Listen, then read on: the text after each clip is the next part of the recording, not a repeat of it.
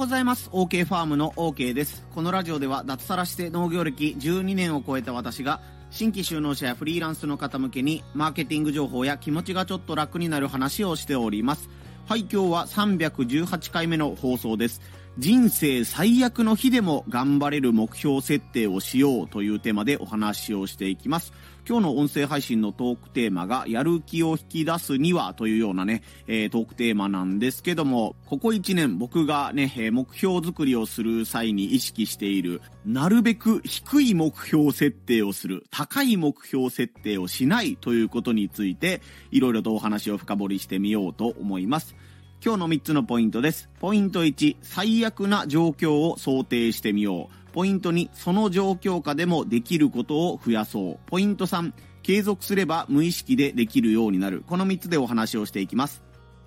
はい、1つ目のポイントが、最悪な状況を想定してみようというお話です。皆さん、今年の目標は立てられましたか？実は僕まだね、いろいろとあって考えてないというか、まとまりきってないので、もう少し、えー、なんて言うんだろう、目標を吟味しないといけないというか、わかりやすい言葉にしないといけないというふうに思っているんですけども、この新年にね、目標を立てるとか、えー、月の初め、月初に目標を立てるとかいう時、その時ってめちゃめちゃやる気に溢れてないですか？やる気の溢れてない時に目標設定をする人がいたら、会ってみたい。あなたはすごい。そんな人がいたら本当すごいと思うんですけども、目標を決めるぞとかね、今年はこれを頑張りたいぞという時は、それはあなたがやる気になっている時ということが、本当に大多数というか、ほとんどの場合がそうだと思います。まあ、大ピンチに陥ったので、これを1週間以内に何としてもやり遂げないといけない。じゃあ、こういう目標を3日以内にこれを達成して、4日目でこれやって、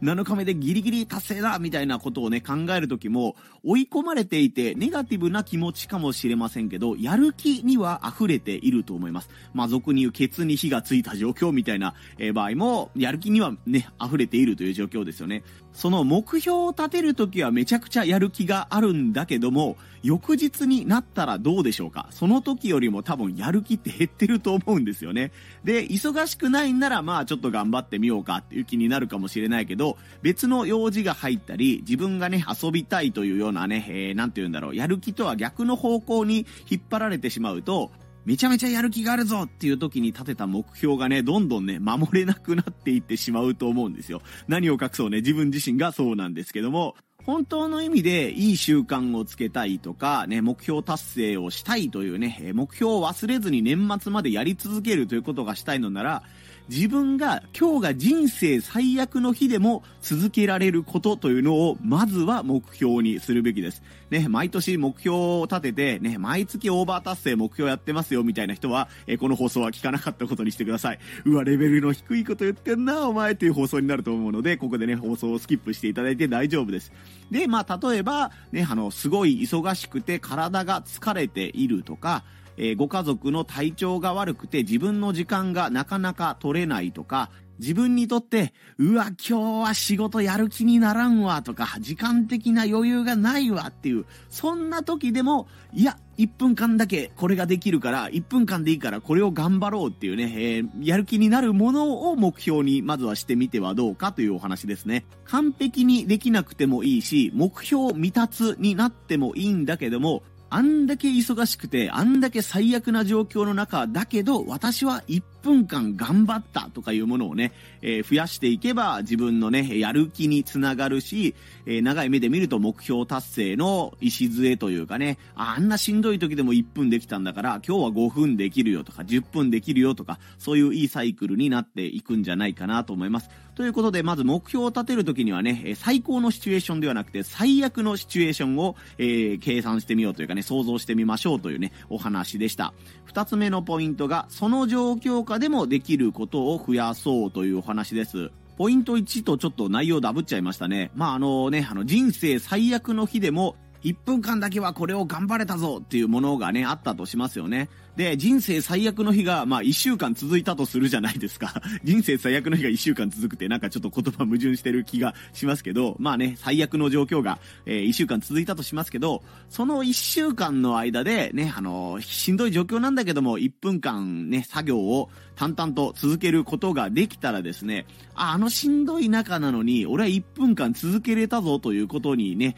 なると、まずそこで自信がつきます。で、人間って不思議なもので、どんどんそこに慣れていくので、ね、最初のうちは1分間しかできなかった作業が、その人生最悪のワンウィークの中のね、月曜日は1分しかできなかったのに、金曜日ぐらいになったら、あ、1分間もうやったけど、まあもうちょっと追加で1分やってみようかとか、5分までやってみようかという感じでね、えー、最初の1日にはすごくだるかったことが、ね、日にちを重ねることによってできることが増えるようになると思います。それはもう作業スキルというね、あなたの技術が上がったことみたいな場合もあるでしょうし、モチベーションというかね、えー、あんだけしんどい中でやってきたんだからこの記録を途絶えさせたくないみたいな、えー、心とかね、メンタルとかモチベーションみたいな面から見て、えー、頑張る気力がね、続いていくみたいな場合もあるんじゃないかなと思います。もし最初からめちゃくちゃ高い目標設定をしていたらですね、えー、ね、あの、今日は何々を10個やって、次のこれを10個やって、ね、あの別のことをまた20個やって、合計40個のことは僕は1日にやりますっていうことを、えー、1月1日に宣言した、していたらですね、人生最悪のワンウィークが来た時に、ああ、もう目標達成できなかった。もうこの1週間で、この1年間の目標は全て途絶えてしまった。ね、目標達成できないっていう感じになって、やる気がね、だだ下がりしちゃうと思うんですけども、最悪な状況でもなんとかこなせるっていう低い低い目標を立てていたら、そういうね、自己嫌悪に陥らなくて済むというね、隠れたメリットもございます。なのでね、あの、最悪な状況でも、なんとか頑張ってみるっていうね、癖をつけるというか、まあそういう思考でいて、最悪な状況でも頑張った自分すごいぞっていう風に褒めてあげることにより、しんどい状況でもね、頑張れる自分というのが少しずつ身についてくるんじゃないかなと思います。これが二つ目のポイント、その状況下でもできることを増やそうというお話でした。3つ目のポイントが継続すれば無意識でできるようになるというお話です。今までね、紹介した方法は頑張ってやる、頑張ってやるというね、えー、ところにポイントを置いてきました。ね、どんなにしんどい時でも僕はこのね、音声配信を毎日1日1つ撮るということを、えー、頑張っているところで、去年のね、4月16日から必ず1日1放送はやるということを心がけていて、現在も継続中でございます。で、毎日9ヶ月ね、この音声配信を本当に毎日やってると、そこまでね、よし、頑張るぞって言って撮る感じじゃなくて、あ、そういえば忘れてた、やらなきゃ、ぐらいのね、ノリになってくるんですよね。なんか歯磨き忘れてたから気持ち悪いからやらなきゃとか、うん、なんだろうね、あの、あ、家出かける前に家の鍵かけとかなきゃ、ぐらいの感じで、頑張るぞというよりかは、あ、やっとかなきゃ忘れてたわ、ぐらいのね、気持ちになるんですよね。論語だったかな？孫子の兵法だったかな？多分論語だな。論語かなんかでね、勉強している人はそれを楽しんでいる人には勝てないし、楽しんでいる人であっても、それと一体になっている人にはかなわないみたいなね、言葉があったりしますけど、まさにその通りだなと思ってて、これをやるのは難しいな、頑張るぞっていう風に思ってね、取り組んでいたことが、いつの間にか、うわ、なんかこれやってたら楽しいな、もっとやりたいなっていう風になるのが次のステップ。そして最終的には、あ、なんか知らんけど気づいたらもう終わってたわとかね、いつの間にかやってたわとかね、いう感じとか、やらないと気持ち悪いわ、みたいな感じになってたら、そこにはね、頑張るっていう意識はね、抜けていくと思うんですよね。そうなるための近道がやっぱりね、あの高い目標ね、最初から僕はもう無意識でこれをできるようになるという目標を立てたら、めちゃくちゃしんどいと思うんですけど、そうじゃなくて、もう低い低いハードルを設けて、その低いハードルを超えたら、ちゃんと自分を褒めてあげるということをしたら、まずね、続けていくのが楽しいという状況になると思います。で、楽しいという状況が続いていくと、あ、なんかやらないと気持ちが悪いなとかね、えっ、ー、と、なんか別に難しくないんだけど、全然自分は頑張ってないんだけど、これを気づいたらやってたよっていう状況になると思いますので、まあ、今日のまとめのようになるんですけども、めちゃくちゃ高い目標を立てるよりも、人生最悪の日でもできることとかね、ほんのちょっとのことみたいなことをまずは目標に立てて、えー、それをね、達成するために頑張ってもらえたらと思います。これが3つ目のポイント、継続すれば無意識でできるようになるというお話でした。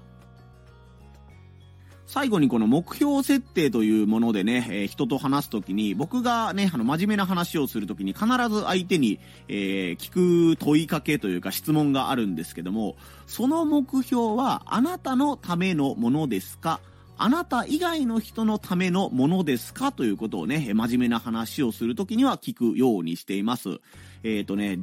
意外と目標を自分自身のために立てるっていうのは意外と難しくて、こんな低い目標を立てたら上司に怒られるんじゃないかなとか、こんな低い目標を立てたら友達に笑われるんじゃないかなとか、自分のクライアントさん、お仕事仲間とかに、うわ、こいつレベル低いことやってんな、みたいな感じに思われるんじゃないか、みたいな感じで、自分以外の人に褒められる目標を立てようとする人がね、結構多いと思うんですよね。もう何を隠そう、自分がサラリーマン時代そうだったんですよ。ね、あの、毎月、月の初めに、今月お前車の営業マンとして何台車を売るんだっていう目標で、ね、全社員平均で5台を上げないといけないっていう目標が、基準があるんですけども、その中で、うん、僕は1台でいいですとか、まあ2ヶ月で1台でいいですっていう目標は まず、口が裂けても言えないじゃないですか。あ、でも上司がここう言ってるんだからとか、周りの同期がこんぐらいやってるんだから、じゃあ僕も5代で頑張りますみたいなことを言ってますけど、それ本心じゃないだろうみたいなね、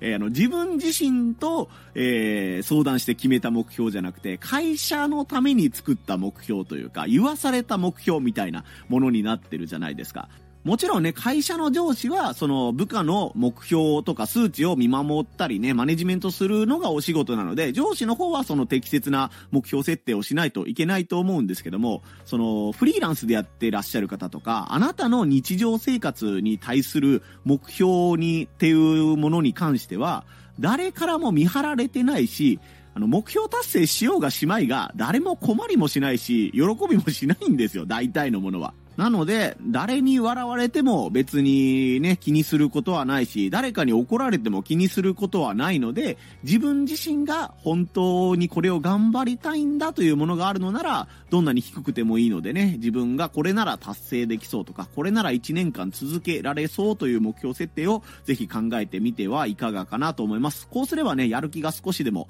長続きするんじゃないかなと思いますので、えー、普段から目標設定慣れしている人とか、目標達成慣れれしている人からしたら、すごいぬるいぬるい、とてもぬるいお話だったと思うんですけども、元日に立てた目標をちょっともう達成できてないんだよねとかね、えっ、ー、と、3ヶ月ぐらいだったら、今年の目標何って立てたっけ？忘れちゃったとかいうことになりそうな人は、ぜひ今からね、修正目標でも構わないので、低い低い目標、ぬるいぬるい目標というのを立ててみてください。こんな感じで農家の方やフリーランスの方向けにマーケティング情報や気持ちがちょっと楽になる話というテーマでお話をしています。私 OK の音声配信のフォローがまだの方はぜひフォロー等で応援をよろしくいた、よろしくお願いいたします。